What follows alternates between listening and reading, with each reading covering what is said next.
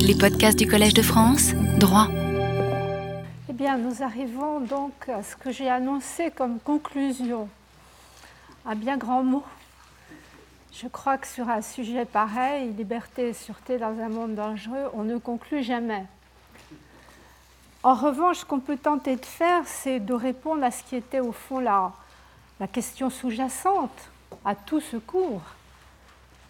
Est-ce que Ben Laden, c'est-à-dire l'idéologie dont il est l'emblème, a finalement gagné son pari Détruire la démocratie en rendant impossible toute communauté interhumaine.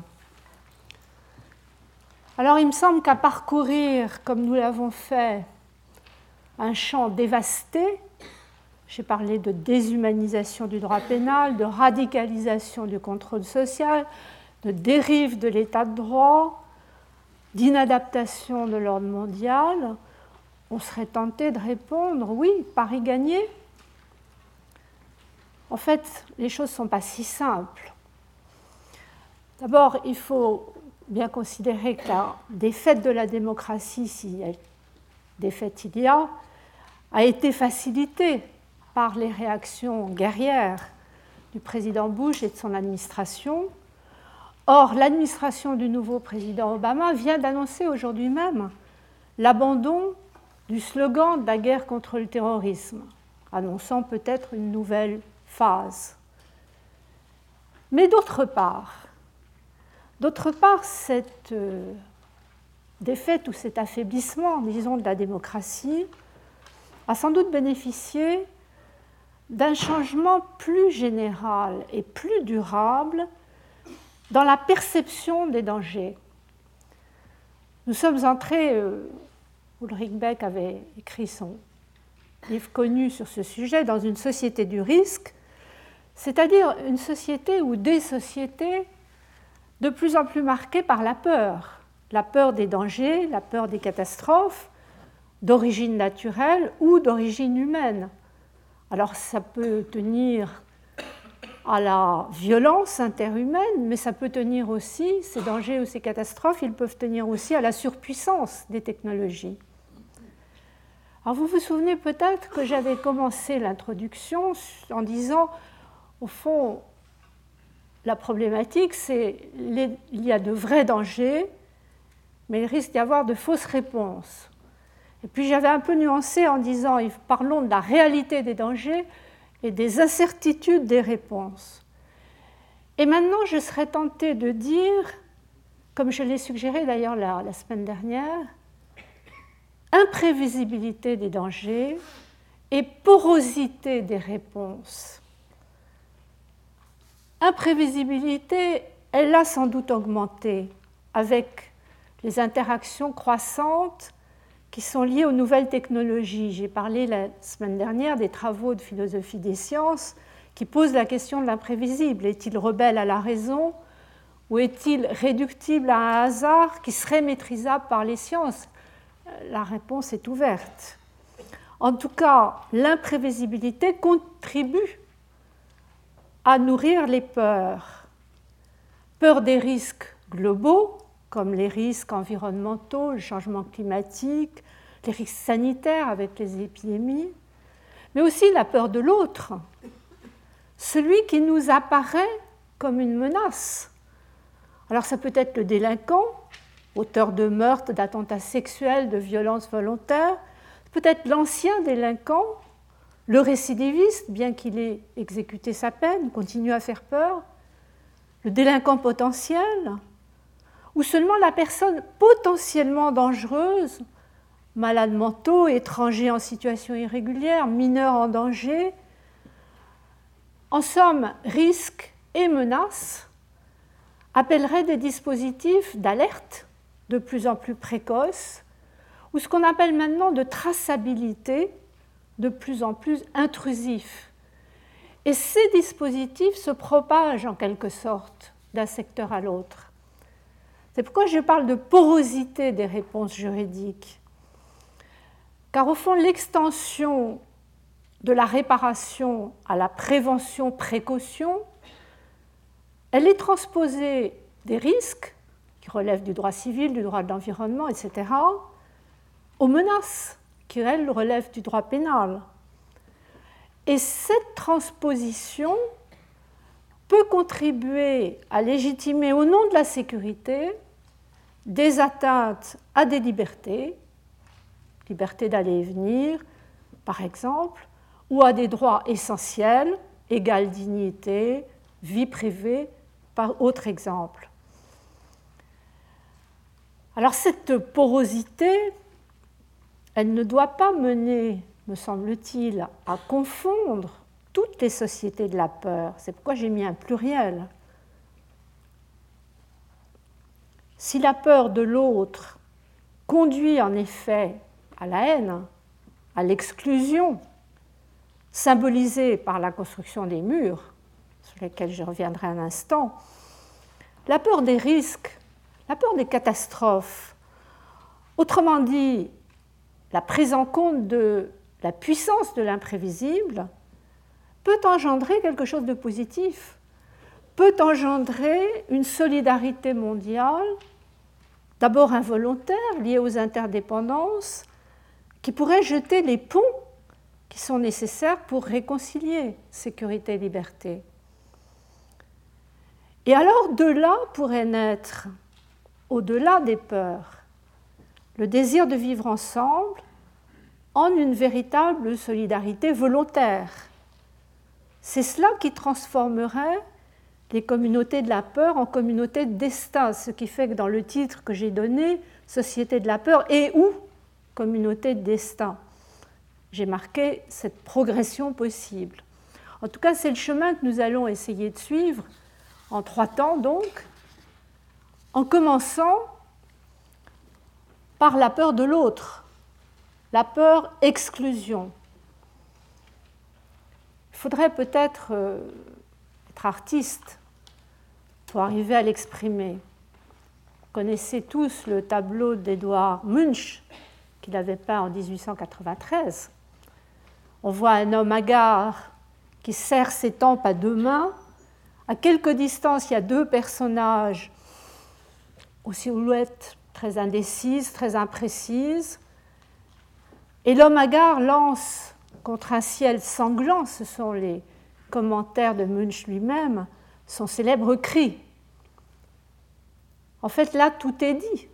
Tout est dit, la solitude et l'angoisse de l'un, l'indifférence, la méfiance, peut-être l'hostilité même des deux autres.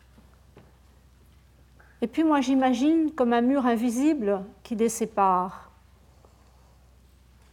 Et ce thème du mur, on le retrouve sous la forme d'un mur translucide sur une sculpture dont j'ai reçu la photographie il y a quelques semaines. On a deux personnages qui sont séparés par un mur translucide. C'est une œuvre qui m'a été envoyée par une auditrice pour illustrer, m'écrit-elle, la peur d'autrui. C'est son œuvre. Elle s'appelle Shirin Afrouz. Et en effet, elle a raison, quand autrui fait peur, la peur tend vers l'exclusion mais alors les murs ne restent pas toujours translucides ou invisibles. L'année dernière, j'avais évoqué à la fin du cours tous ces murs de la peur qui ont jalonné l'histoire. Ça remonte loin. La Grande Muraille de Chine, le limès romain, dont on trouve des vestiges un peu partout, des îles britanniques au bord du Danube et du Rhin. Mais il ne s'agit pas seulement de vestiges. Le paradoxe de nos sociétés actuelles, c'est qu'aujourd'hui même, alors que les échanges commerciaux se multiplient, alors que les sociétés se rapprochent, on s'obstine à construire des murs pour tenter d'empêcher ou de filtrer les échanges entre des êtres humains. J'avais cité, j'ai remis la référence dans la fiche parce que je pense qu'elle est intéressante, un livre récent qui présente une dizaine d'exemples de ces murs d'aujourd'hui les plus célèbres, c'est la fameuse barrière qui sépare les États-Unis du Mexique, et puis c'est la clôture de sécurité en Cisjordanie. Vous voyez qu'avec ces mots, on évite toujours le mot mur.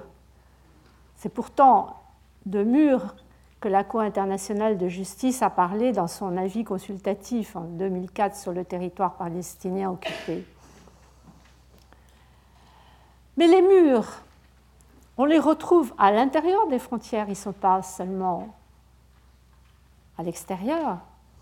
On les retrouve avec les prisons, avec les centres de rétention pour étrangers en situation irrégulière, les centres fermés pour mineurs, les hôpitaux psychiatriques, ou encore, souvenez-vous, c'est la dernière trouvaille sémantique, dans ces centres sociaux, médicaux, judiciaires de sûreté que l'on crée pour les personnes dont la dangerosité serait établie et le placement demandé par une mystérieuse commission mixte pluridisciplinaire de sûreté.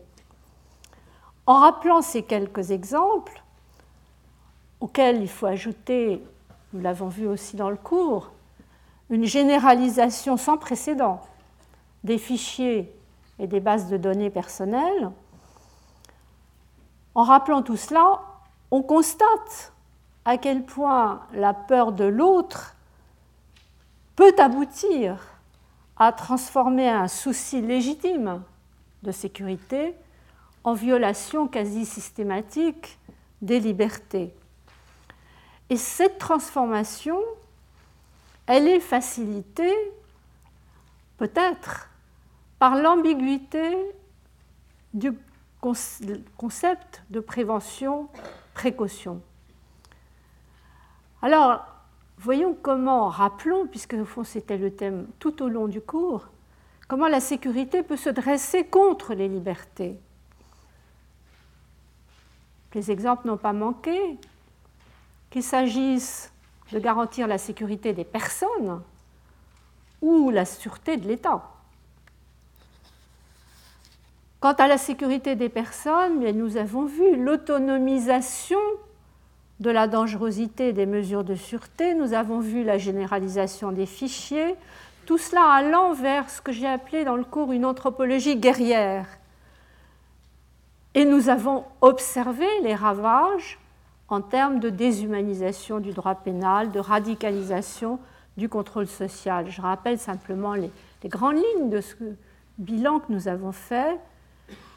De la responsabilité au déterminisme, le criminel né, et puis maintenant au probabilisme, le criminel potentiel, au fond, c'est toute la philosophie humaniste du libre arbitre qui se trouve quasiment abandonnée. Au profit d'une politique pénale de l'ennemi. On parle maintenant de doctrine pénale de l'ennemi, qui est symbolisée dans les cas extrêmes du terrorisme global, par cette fameuse dénomination de l'ennemi combattant illégal, formule qui permet à la fois de soustraire les personnes soupçonnées de terrorisme aux garanties pénales, sans pour autant leur reconnaître un statut de prisonnier. Mais les choses sont en train d'évoluer. Le nouvel attorney général américain, le ministre de la Justice, Eric Holder, a annoncé tout récemment, j'ai donné la référence, c'est un mémorandum qui a été publié, rendu public le 13 mars dernier, dans le prolongement des premiers décrets du président Obama. On annonce que les États-Unis vont renoncer à cette dénomination. C'est donc une bonne nouvelle, comme l'abandon de la guerre contre le terrorisme.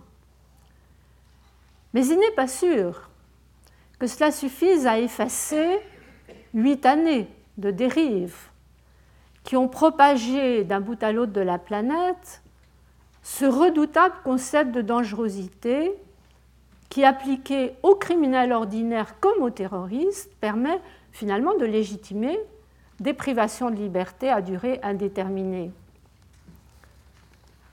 D'ailleurs, le, Centre américain pour les droits constitutionnels, Center for Constitutional Rights, est assez sceptique sur le changement. Il montre que la nouvelle définition mentionne de façon très vague tous ceux qui apportent un soutien substantiel à un réseau terroriste. Et cette nouvelle définition ne ferait au fond que reprendre presque à l'identique la position de l'ancienne administration Bush. Old wine in new bottles, c'est leur conclusion sur la réforme annoncée. D'autant que ce mémorandum du mois de mars ne résout pas la question des personnes détenues à Bagram, en Afghanistan, dans des conditions qui semblent, pour autant qu'on puisse le savoir, aussi déplorables qu'à Guantanamo. Au début, la prison servait simplement de point de passage, notamment entre le centre de détention de Kandahar dans le sud d'Afghanistan et Guantanamo. Mais maintenant, Bagram accueille de nombreux suspects arrêtés dans le cadre de la lutte antiterroriste. Et on a appris, alors il y a déjà quelque temps, par le New York Times en 2005, que deux prisonniers afghans étaient morts sous les coups lors de leur interrogatoire. Et puis on a appris aussi en 2007 par la Croix-Rouge internationale, qui était la seule ONG à pouvoir visiter l'établissement, qu'il y a de nombreuses entorses aux droits de l'homme, des comportements cruels, sinon inhumains, de la part des geôliers, et un extrême isolement dans lequel les détenus restent parfois pendant de longs mois. Alors au-delà de la protection des personnes, il est argumenté que cet ensemble d'atteintes aux libertés serait légitimé en quelque sorte par la proclamation de l'état de guerre c'était la légitimité donnée au départ en 2001 et l'objectif de protéger la sûreté de l'État, pas seulement la sécurité des personnes. Mais ce que nous avons vu, c'est que malgré un certain contrôle de la Cour suprême des États-Unis, la suspension de l'état de droit par l'état de guerre peut conduire à ce que j'avais appelé la déraison d'État. Et c'est ainsi que l'objectif sécuritaire peut devenir une véritable entreprise de destruction de l'état de droit. Je rappelle, parce que là les choses n'ont pas, semble-t-il, beaucoup évolué, qu'après le 11 septembre, les pratiques d'arrestation illégale qui avaient été mises en place par les agents de la CIA déjà avant, dans les années 90, pour capturer des suspects à l'étranger et assurer leur retour par force, ce qu'on appelait les restitutions, renditions, s'est transformé, se sont transformées ces arrestations en restitutions extraordinaires, extraordinary renditions, qui aboutissent en fait, c'est ce qu'on a vu dans le cours, à une délocalisation tout simplement de la torture. Délocalisation aux quatre coins de la planète, y compris en Europe, sur les fameux sites noirs ou sites fantômes qui dessinent la toile d'araignée clandestine clandestine mais révélée par le Conseil de l'Europe dans un rapport en 2006 et finalement condamnée, réprouvée par la commission des lois de la Chambre des représentants, US House Committee on the Judiciary, en janvier 2009. La commission des lois conclut à la nécessité de mettre fin à ces pratiques. Mais jusqu'à présent, Rien n'est annoncé en ce sens. Alors comment en sommes-nous arrivés là? C'était la question que je posais au début du cours. Il n'a pas toujours été nécessaire de suspendre l'état de droit. L'affaiblissement des garanties de l'état de droit est parfois venu des juges constitutionnels un peu prompts à légitimer, par exemple, les rétentions de sûreté à durée illimitée. Je pense à la Cour allemande ou à la Cour française, au Conseil français. L'affaiblissement est venu aussi des responsables politiques qui n'ont pas besoin de suspendre l'état de droit, mais qui sont habiles à contourner les instances protectrices des libertés, comme la CNIL en France ou le Haut Commissariat européen aux droits de l'homme pour l'Europe, habiles aussi parfois à détourner l'état de droit. Nous en avons parlé la semaine dernière, c'est la sous-traitance à des sociétés militaires privées quand elle est faite pour esquiver la responsabilité de l'État au cas où il y aurait des bavures. Au fond, ce que nous avons vu dans le cours, c'est que contournement et détournement de l'état de droit ont facilité une utilisation ambiguë des concepts de prévention, précaution. Alors cette notion de prévention, d'action en prévention, au départ, elle est légitime, c'est peut-être la meilleure façon de protéger les intérêts essentiels de l'humanité face aux risques majeurs, écologiques, sanitaires, nucléaires et autres, qu'ils soient d'origine naturelle ou technologique. La responsabilité universelle qui en découle, elle n'est alors ni répressive ni curative, mais préventive.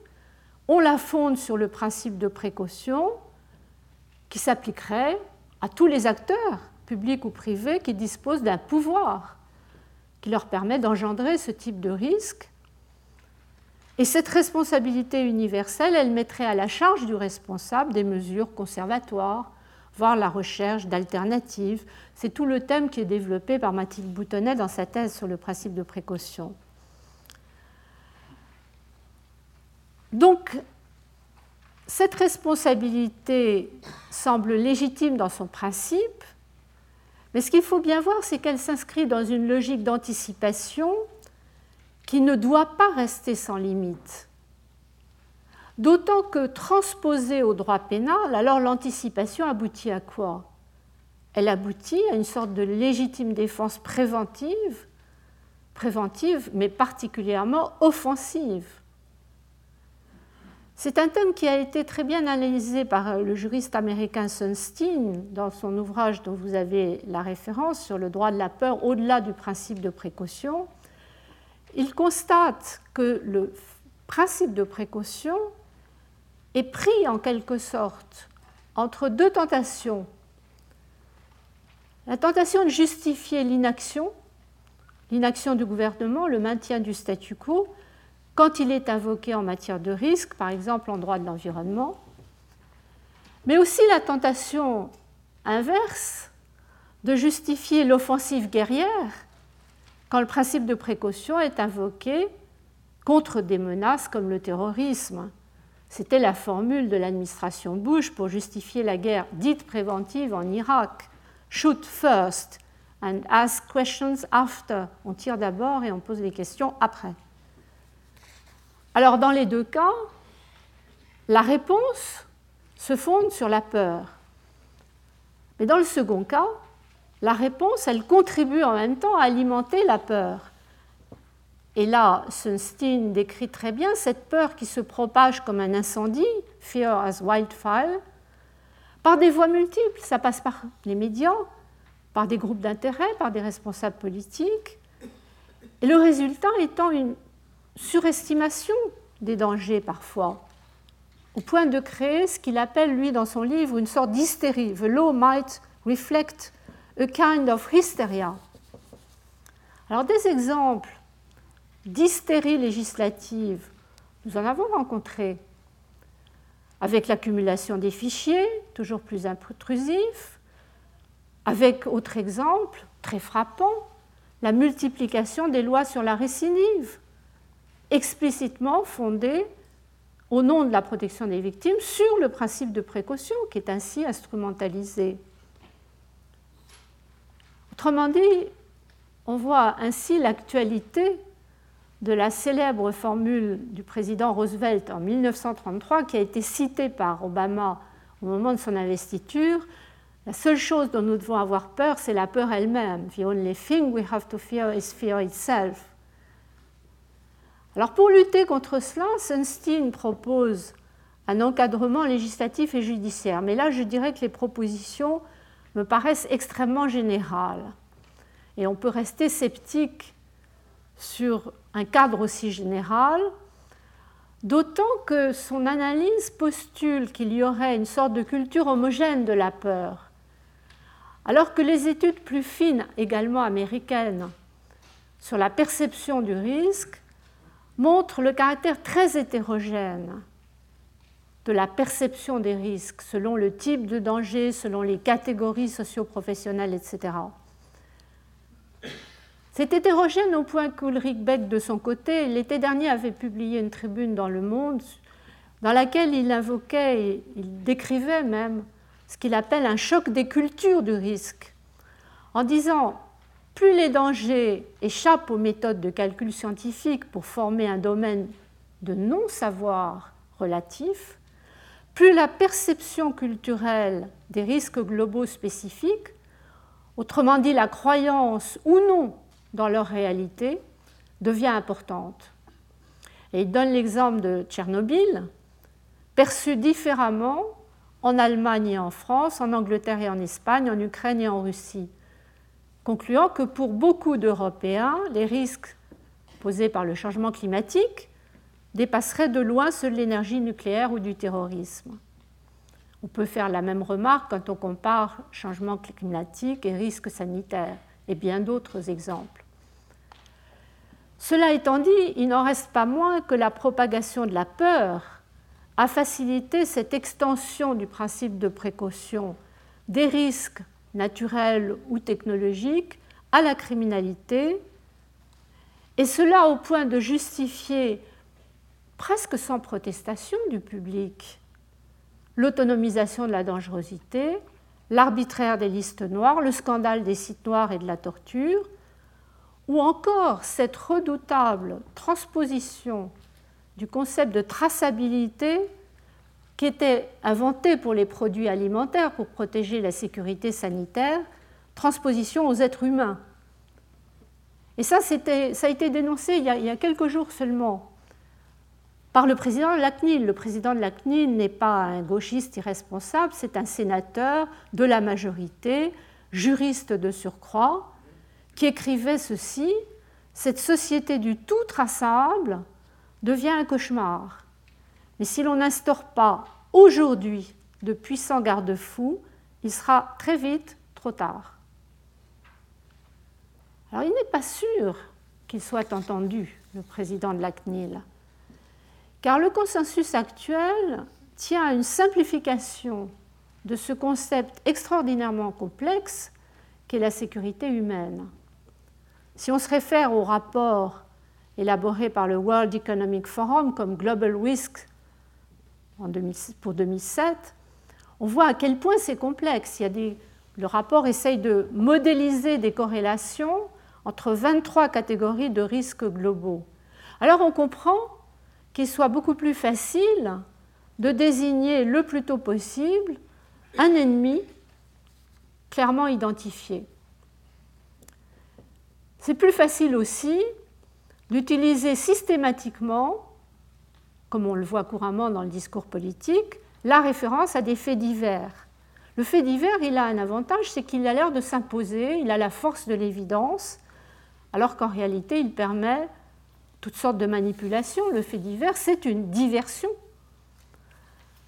Et ce que nous avons vu dans le cours à plusieurs reprises, c'est comment la diversion et la confusion qui est ainsi créée entre des exemples particuliers, le dernier fait divers, la compassion à l'égard des victimes, et puis les études de risque les plus générales qui sont inspirées des méthodes sur les risques globaux, tout cela conduit tout droit à l'illusion qu'il existe un moyen pour abolir le hasard, pour prévenir toutes les menaces.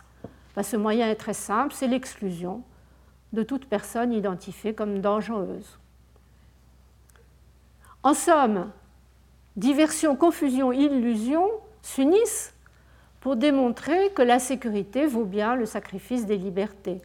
Et finalement, pour justifier la force.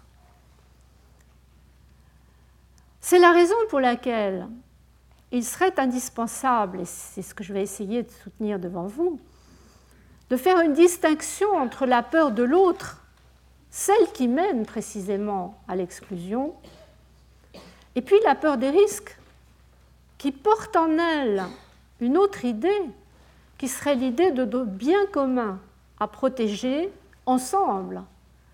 Donc l'idée d'une solidarité même involontaire. Alors si on passe à la peur des risques, il faut évoquer, je l'ai fait déjà d'ailleurs la semaine dernière, l'ouvrage de Nassim Taleb sur le signe noir ou la puissance de l'imprévisible.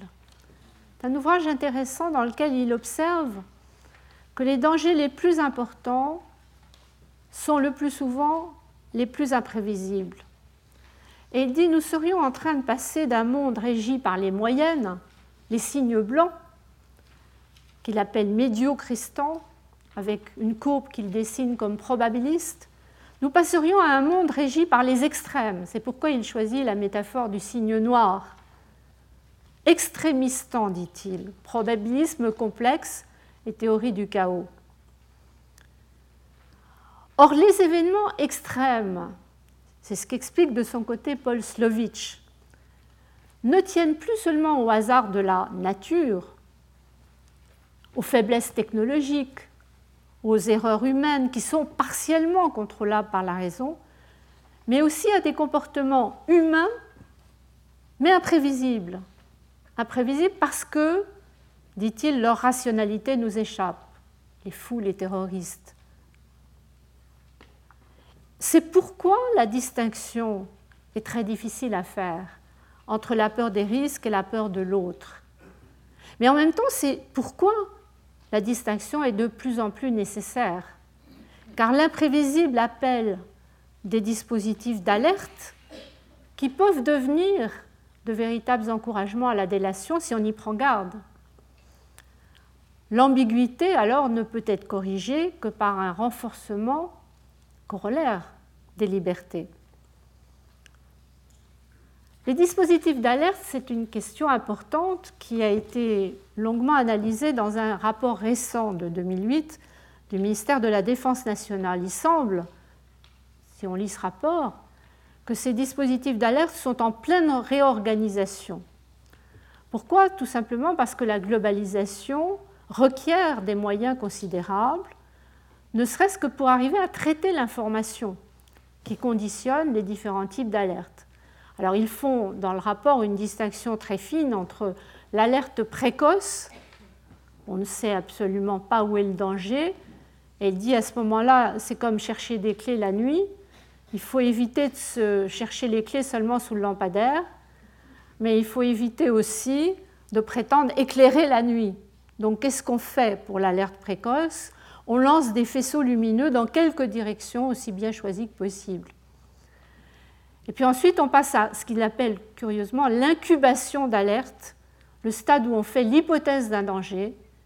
Et là, il semble qu'on ait besoin des experts, on ait besoin des critiques, on ait besoin des controverses pour faire toutes les hypothèses possibles. Et puis enfin, on arrive à l'alerte rapide, où la cible est déjà repérée et il faut l'observer, la guetter. Alors ce rapport constate que l'information numérique est devenue surabondante il y a un gigantisme des volumes à traiter, il y a une prolifération des formats à manipuler, sans compter la multiplicité des langues à prendre en compte. Et puis il ajoute l'urgence des situations, l'hostilité de l'environnement, le, stress des utilisateurs de certains systèmes. Donc ils arrivent à proposer toute une méthodologie très sophistiquée, à créer une plateforme scientifique et industrielle des acteurs qui sont impliqués dans la recherche de solutions. Mais ce qui est intéressant de signaler, c'est qu'en complément de cette méthode officielle, il a été tout récemment proposé d'encourager aussi des alertes alors complètement informelles, notamment dans les domaines sanitaires et environnementaux. Plusieurs chercheurs autour de Marie-Angèle Hermite ont conçu sur le modèle qui est en vigueur dans certains pays, dont les États-Unis, ce qu'ils appellent le statut du lanceur d'alerte.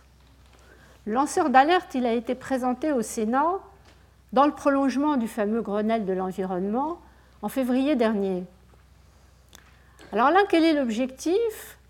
Ben, C'est d'obtenir des progrès dans la prévention des risques en se fondant sur les informations et les savoirs qui sont détenus par des personnes physiques ou morales qui ou bien ne sont pas dans l'organisation officielle des alertes, ou bien sont dans l'organisation, mais voient leur action entravée à un moment ou à un autre par rapport à l'information qu'elles essayent de mettre au jour, de porter au jour.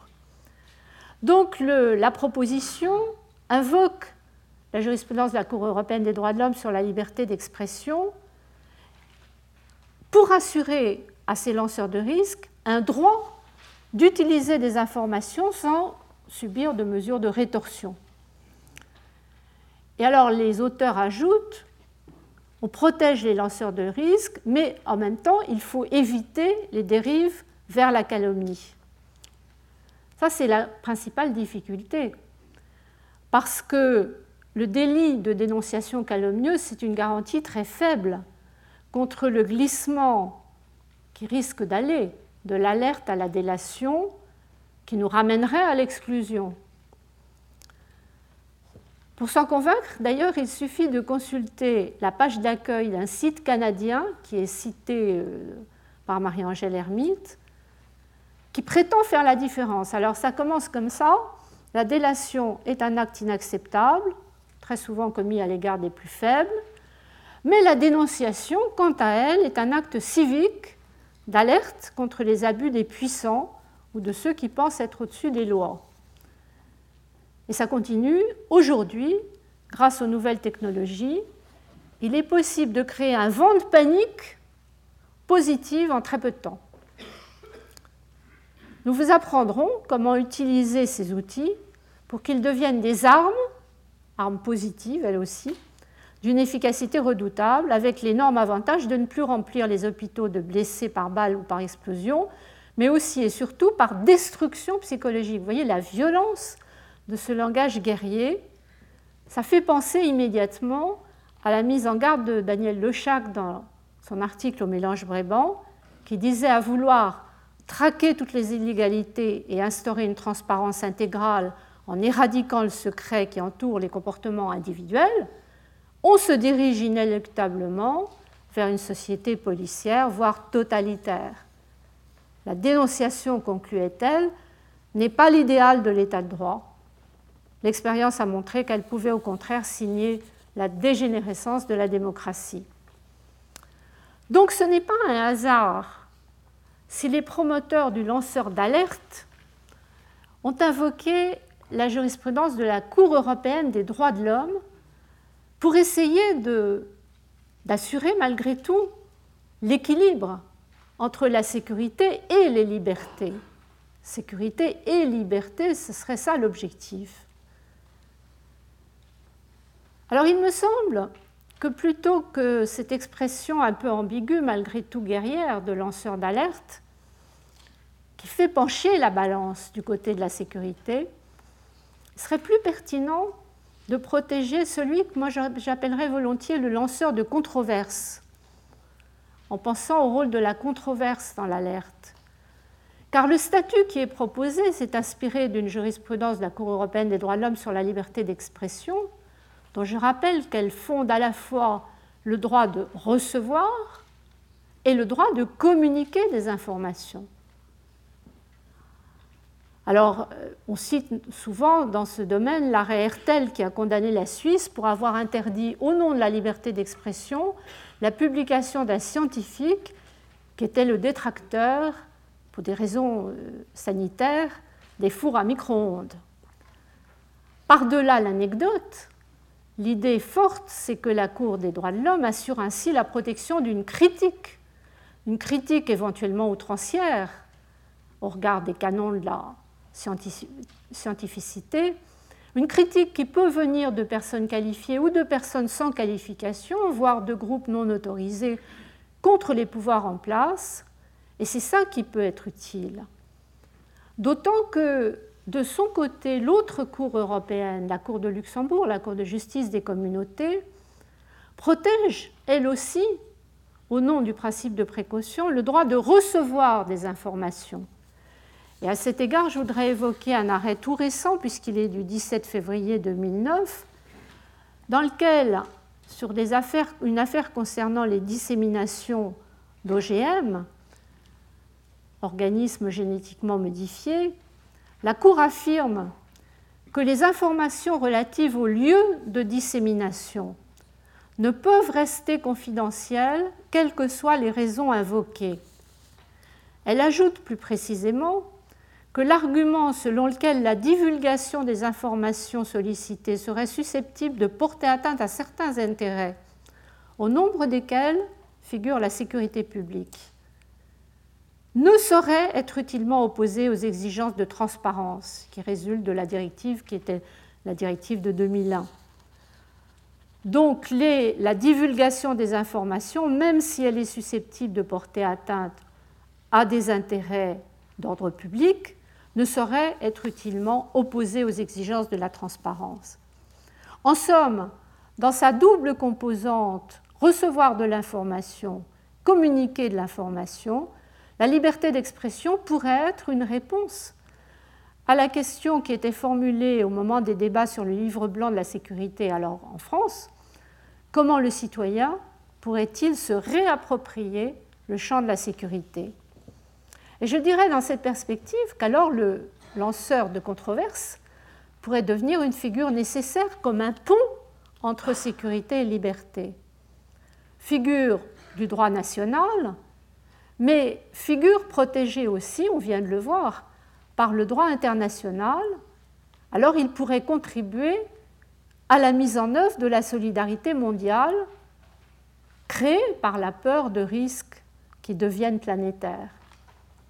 Et là, je voudrais évoquer l'idée telle que l'avait suggérée Habermas il y a déjà quelque temps dans son ouvrage sur la paix perpétuelle, le bicentenaire d'une idée kantienne, Habermas disait alors il faut miser sur le fait que la globalisation des risques a uni le monde objectivement, uni le monde, pour en faire une communauté involontaire formée par les risques encourus par tous.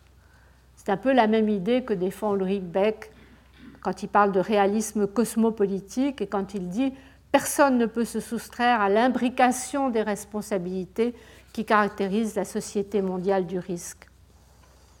Mais alors l'application juridique ne va pas de soi, car cette imbrication des responsabilités appelle une extension vers une responsabilité à vocation illimitée qui risque au bout, c'est toujours le même piège, transposé en matière pénale, de renforcer les politiques d'exclusion. La solution est peut-être, comme le suggère Michael Fossel dans un récent article à la revue Esprit, de considérer la sécurité comme un bien mesurable, dont la protection suppose l'évaluation de seuils de tolérance. Une société peut supporter certains risques. Il faut donc poser, évaluer les seuils de tolérance. Il fait cette proposition dans le prolongement de son idée majeure que l'exigence sécuritaire serait liée à une forme de désenchantement du politique. Au fond, la peur, ce serait le seul lien social qui nous reste. En revanche, la dédramatisation de la sécurité, qu'implique la reconnaissance de seuils de tolérance, il faut une certaine confiance pour admettre cela, eh cela nous conduit vers un sentiment de solidarité.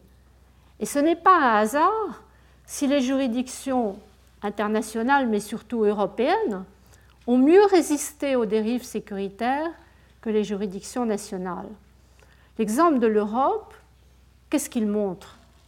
Il montre en effet qu'une solidarité d'abord involontaire, fondée sur la peur engendrée par deux guerres mondiales, peut se transformer en une solidarité volontaire. On a créé la communauté économique mais on a associé à une communauté de personnes. C'est la grande différence avec la structure nord-américaine de l'ANENA, qui autorise la circulation des marchandises, mais pas celle des personnes. Et dans les traités européens, le principe de solidarité est maintenant inscrit. Mais cette transformation, il est clair qu'elle ne peut pas se fonder seulement sur la peur. Encore faut-il un vouloir vivre ensemble, quelque chose de positif, un sentiment d'appartenance à la même communauté. Et c'est ça qui pose problème quand on passe de l'échelle nationale à l'échelle régionale et a fortiori de l'échelle régionale à l'échelle mondiale. Car à la différence des communautés nationales, dont le vouloir s'enracine dans une mémoire, dans un passé commun, quand il s'agit de la communauté mondiale, ben, je dirais que le vouloir, il est tourné vers l'avenir. Et c'est ce que j'entends exprimer quand je parle de communauté de destin. Ce n'est pas le passé qui nous unit à l'échelle mondiale, c'est l'avenir, c'est l'idée d'un destin commun. Alors c'est le dernier point, la solidarité naissante nous mène-t-elle vers une communauté de destin? Grand point d'interrogation. Communauté de destin, cela nous renvoie d'abord à communauté de valeurs, et ça c'est un thème que j'ai beaucoup exploré les deux années précédentes, en 2007 et en 2008. Mais je dirais que la question, elle est renouvelée dans le contexte actuel cours actuel sur la sécurité, qui est donc notre fil conducteur en 2009, la question est renouvelée parce qu'elle se posera ainsi. La tension entre liberté et sûreté dans un monde dangereux facilite-t-elle ou entrave-t-elle la naissance d'une communauté mondiale? Au fond, c'est ça la question. Les sociétés de la peur vont-elles vers une communauté de destin où nous détourne-t-elle de cette communauté de destin? C'est le et où que j'ai mis dans le titre de la conclusion. Alors l'hypothèse que je forme, l'espérance en même temps, est que si la peur n'est pas fondée sur la haine de l'autre et sur l'exclusion, mais sur les risques encourus par tous, elle peut contribuer à la prise de conscience d'un destin commun, à condition de ne pas être instrumentalisée par les détenteurs de pouvoir, pouvoir politique, mais aussi pouvoir économique, scientifique, médiatique. À cette condition de ne pas être instrumentalisé, la peur peut mobiliser les énergies pour commencer à mettre en œuvre cette solidarité. Prendre conscience, mais aussi mettre en œuvre. Pour prendre conscience d'un destin commun, il faut peut-être faire un détour par la sémantique car société et communauté sont des concepts qui commandent les différentes formes de solidarité. Or, leur signification a été en quelque sorte surdéterminée par l'histoire de chaque peuple. Ce sont les débats de la fin du XIXe siècle sur le passage que l'on croyait alors irréversible de la communauté à la société. Débat surtout à partir de l'Allemagne, parce que dans le contexte culturel allemand, la communauté tout organique est opposée à la société, considérée comme une mécanique composée d'individus isolés. C'est un peu aussi la distinction que fait Durkheim entre les sociétés traditionnelles et les sociétés développées. Les premières sont unies par similitude, alors que dans les secondes, chaque individu se différencie des autres. Mais tout cela se complique avec le droit international car en droit international, le terme de communauté a changé de sens plusieurs fois. Pour les canonistes, qui croyaient à l'unité profonde du genre humain, et puis pour l'école de droit de la nature et des gens qui a suivi, communauté internationale, le terme exprime l'idée d'un ordre naturel entre tous les humains. Mais en fait, à mesure que se sont développées les relations entre États, le sens s'est rétréci et mon prédécesseur au Collège de France, le juriste René-Jean Dupuis, faisait valoir que le terme communauté a pris en droit international le sens d'un camouflage pour désigner une simple juxtaposition d'États indépendants. Cela dit, aujourd'hui, il me semble que le débat n'est plus un débat sémantique. Les questions sont urgentes maintenant avec la globalisation des risques et des menaces planétaires, se renforce l'idée d'une communauté mondiale qui serait à la fois interétatique et interhumaine. Comme le dit Emmanuel Joannet dans son bel article, c'est une idée à la fois simple et dérangeante. C'est une idée évidente ou contestée, suivant que l'on joue sur la parenté qui unit les hommes ou sur la singularité, qui différencie chaque communauté étatique. En tout cas, c'est une idée qui marque le dépassement de la différence communauté et société. À l'échelle mondiale, la communauté prend une forme complexe. Serge Pogam, dans son livre récent sur le concept de solidarité, emploie l'expression d'un système multisolidaire emboîté, qui en tout cas combine les différentes formes de solidarité et tout ce qui se passe actuellement autour de la crise financière est en train de nous le rappeler. En somme, face aux risques planétaires, la communauté mondiale, elle peut être perçue aujourd'hui, au-delà des sociétés de la peur, comme une prise de conscience progressive d'une communauté de destin. Quand j'ai dit progressive, il faudrait dire très progressive, car cette perception est encore tout à fait inégale. Inégale dans les opinions publiques, qui sont plus ou moins tentées par le protectionnisme, inégale aussi parmi les responsables réunis dans les sommets successifs. On va savoir dans quelques jours ce qui se passe avec le G20 qui s'ouvre cette semaine. En tout cas, ces résistances expliquent les retards persistants dans la mise en œuvre d'une solidarité globale. Alors comment mettre en œuvre cette solidarité globale? Il me semble que l'un des tests, ce sera la façon de traiter les migrations.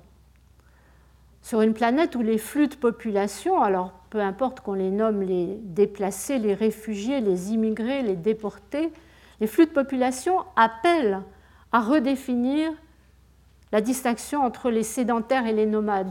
Certains d'entre vous ont peut-être vu la belle exposition de Paul Virilio et Raymond de Pardon sur Terre natale. D'ailleurs, c'est un beau titre. Ce n'est pas le pays natal, c'est la terre entière qui est notre terre natale. Et Virilio disait, nous nous dirigeons maintenant vers une ville de mouvement, où ce qui serait habitable serait la circulation et non plus le stationnement. En tout cas, on ne résoudra la question des migrations qu'en surmontant la peur de l'autre, pour qu'un destin soit possible. Et il est vrai que nous en sommes encore loin, même en Europe. L'Europe a aboli les frontières intérieures, mais on sait, et nous l'avons vu dans le cours, qu'elle se transforme en forteresse au nom de la sécurité aux frontières extérieures. Nous avions parlé de ce projet de directive concernant les immigrés clandestins qui autorise la rétention pour une durée qu'on continue à appeler temporaire de 18 mois. Alors il y a un livre récent sur la globalisation de la sociologue américaine Saskia Sassen qui analyse les facteurs, les divers facteurs économiques, démographiques, culturels d'émigration et qui aide à comprendre que la phase actuelle de globalisation fabrique, c'est le mot qu'elle emploie, fabrique des migrations internationales qui diffèrent des phases antérieures et appelle à établir des liens, elle emploie l'expression construire des ponts entre les pays d'envoi et les pays d'accueil. Mais ça, c'est l'analyse sociologique. Ça ne suffira pas.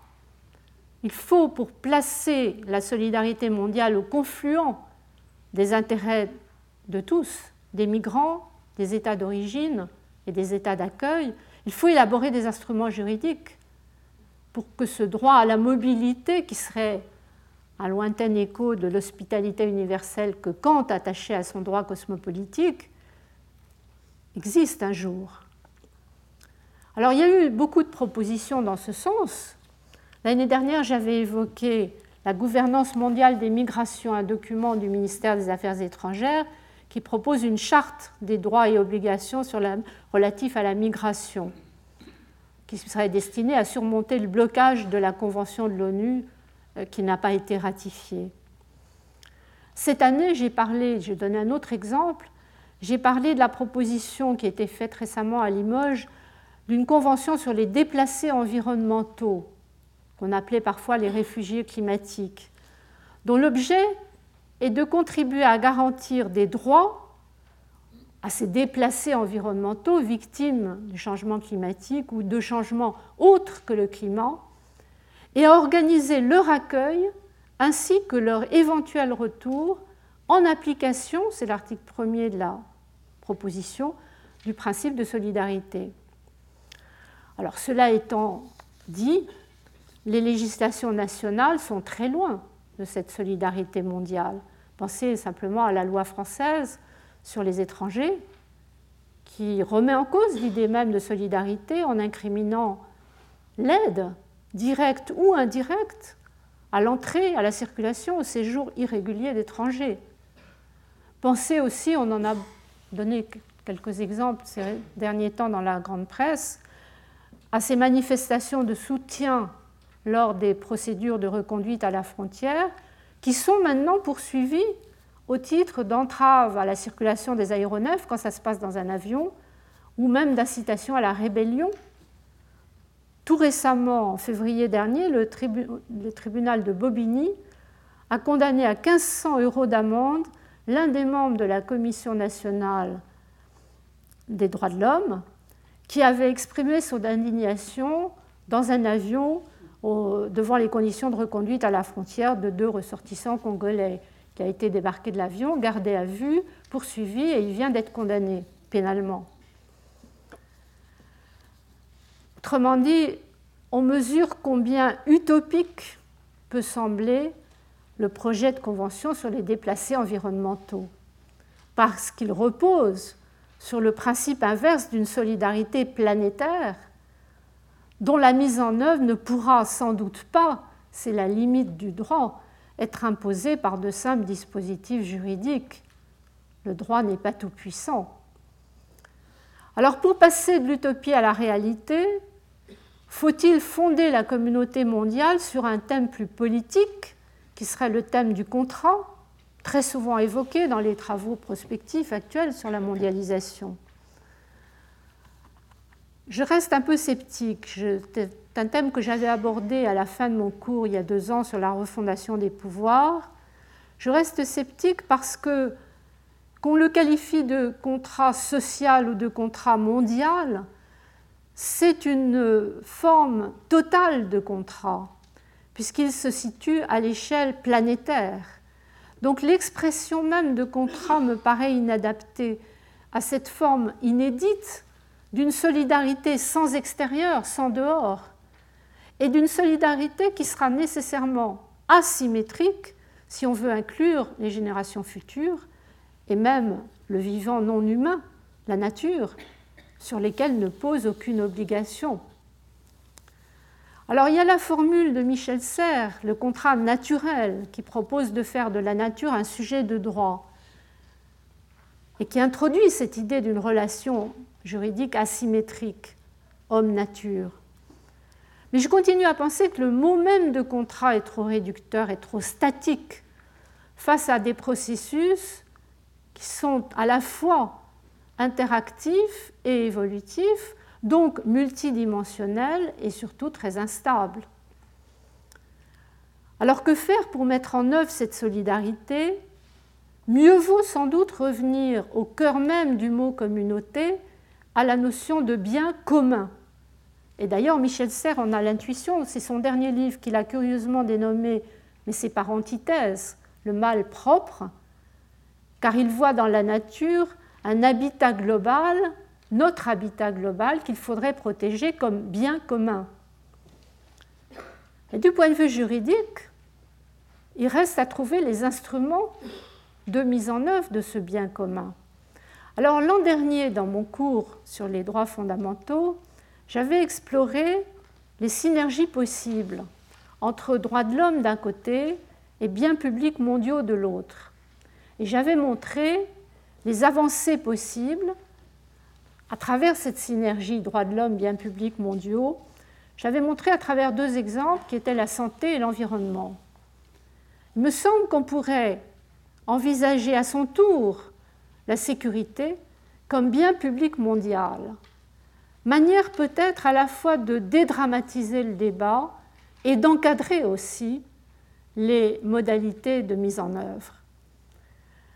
Est-ce que cela suffirait pour préserver les libertés face à la radicalisation des procédures de contrôle social? Ce n'est pas sûr. Car ces procédures de contrôle ont été rendues acceptables dans le climat de peur créé par les attentats du 11 septembre, et elles sont appelées maintenant à un développement sans précédent avec les nouvelles technologies, notamment les fameuses nanotechnologies. Ce sont elles qui permettent de suivre les produits, mais aussi les personnes, dans le plus intime de leur vie privée. Il y a tout un dossier qui vient d'être publié, je vous ai mis la référence, par une revue du CNRS, notamment sur la technologie émergente des Radio Frequency Identifiers, RFID.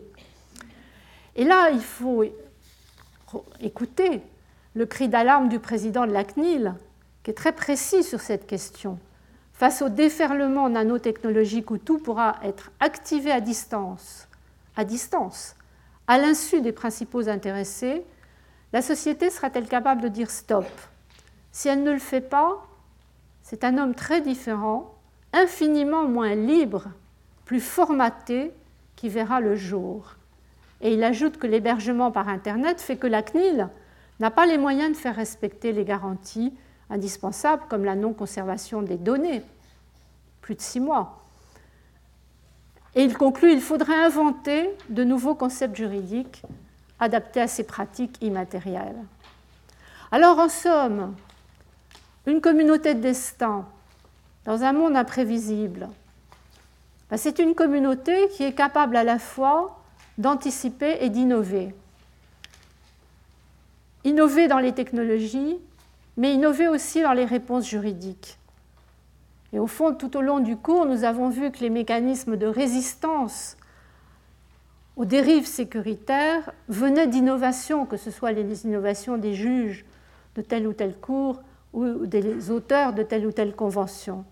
Ce sont autant d'efforts pour tenter de fortifier la justice, non pas en utilisant la force de police ou la force armée, mais en utilisant ce que j'aime bien désigner sous le nom des forces imaginantes du droit.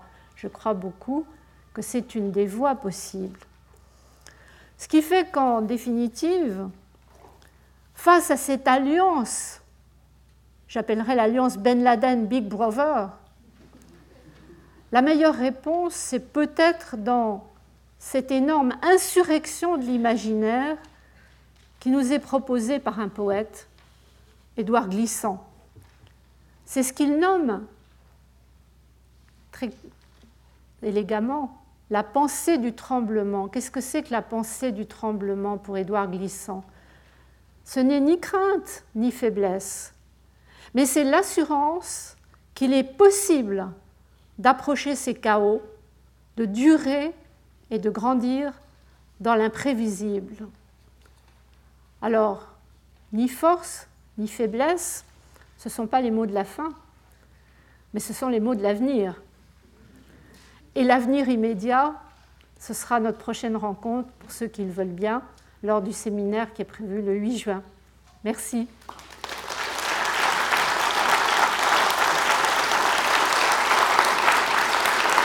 Retrouvez tous les podcasts du Collège de France sur www.collège-de-france.fr.